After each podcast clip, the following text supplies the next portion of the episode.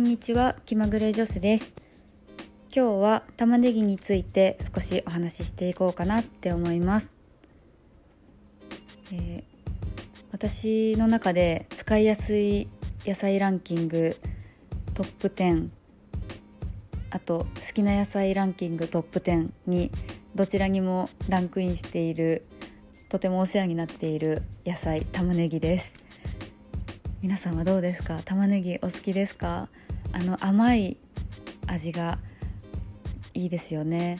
炒め物でそのままでも美味しいしカレーやシチューなんかにも煮込み料理にでも使えるしお味噌汁やオニオンスープなんかに調理しても美味しいですよね。お味噌汁に入れる頻度結構私高いです。あの甘みがやっぱり何回も言って申し訳ないですけど本当にあの甘みが何とも言えず美味しいですよね。でもちょっとあの辛みを抜くのが私は結構苦手でサラダに生で入れるのはあんまりしないんですけどあの時期によっては新玉ねぎとかあの出るとそういうあの生で食べるっていうこともたまにします。あとはあの淡路島の玉ねぎが甘くってもう普通の玉ねぎと比べ物にならないくらいすごく甘くって食べたことない方は是非食べてみてほしいんですけどもうあれを食べると結玉ねぎの概念が変わるというか普通の玉ねぎ食べれなくなるくらいすごい美味しいので是非玉ねぎ淡路島の玉ねぎも合わせて食べてみていただきたいなって思います。一方で玉ねぎあんまり好きじゃないなって思われる方いらっしゃるんじゃないかなって思います。私がその思い私は好きなんであんまり思わないんですけど嫌いな理由として挙げられるのをちょっと考えてみたんですけど皆さん多分食べるっていうよりも調理の段階で嫌って思われる方多いんじゃないかなって思いました。切ると目に染みて痛いですとかあの服とかに匂いがつくとかでそれでちょっと使わないようにしてるっていう方多いんじゃないかなって思います。もう一人暮らしの時に私もあのワンルームでえー、料理をしている時に洗濯物を干しててもう匂いが全部玉ねぎの匂いになっちゃって柔軟剤とかも使ってたんですけどもう最悪と思ってもうそれ以来結構気をつけてその料理する時に洗濯物に匂いがつかないようにっていうのはちょっと気をつけてはいるんですけどうーんどうですかね。匂いがつくっていう理由皆さんどうですか？あとあの挙げたあの目が痛いっていうこれは私対策方法を知ってるんですけど、えっと、ちょっとお伝えしようと思います。えっと、それは、えー、冷やすことです。玉ねぎって常温保存をできる野菜だと思うんですけど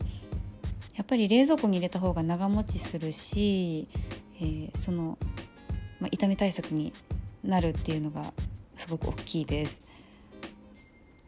冷やすと何てなんですかね。その粒子が飛んでくるのが抑えられるんですかね。冷やすととってもあの比較的目に染みにくくなると思います。私は普段コンタクトをしているのであんまりしみることは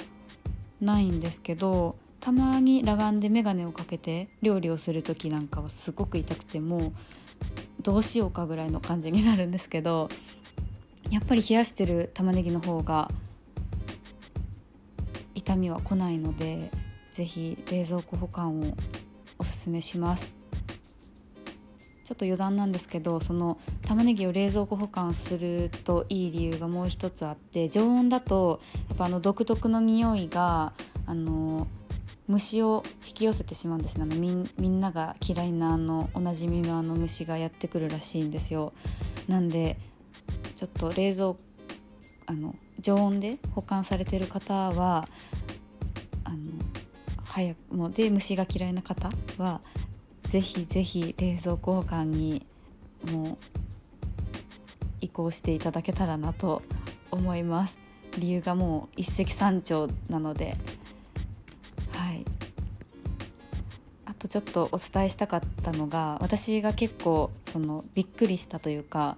知らなくて知ってから結構あこれ豆知識だなって思ってることがあってと切り方なんですね。えっと家庭科の授業とかで習うのって切り方とかは習うと思うんですよ。あのくし切りとか薄切りとかみじん切りとか。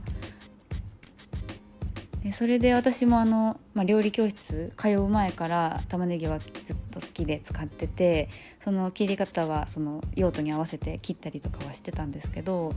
えー、とその玉ねぎってあの線が入ってるじゃないですか。あの線に沿って切る方法とそれに逆らって切る方法があるらしいんです。それは、えっと、玉ねぎのあの繊維に沿って切るとあの形に残りやすいんですね。なんであの型をあんまり崩したくないというか食感を楽しみたい時にはあの繊維に沿ってくし切りとか薄切りとかにした方がいいです。で反対にその繊維に逆らって垂直に切っていく横横向きにして切っていくとあの繊維に逆らって切ることになるので、えっと、口当たりが滑らかになったりとか溶かしたい時とかあとは、えー、私が苦手なあのサラダにする時とかはその1個の塊に繊維がいっぱいあるのでそこから辛みが抜けやすくなったりとかするので、えっと、そういう風に切り分けをするといいみたいです。是非今後の参考になればなと思います。今日は以上にしたいと思います。ありがとうございました。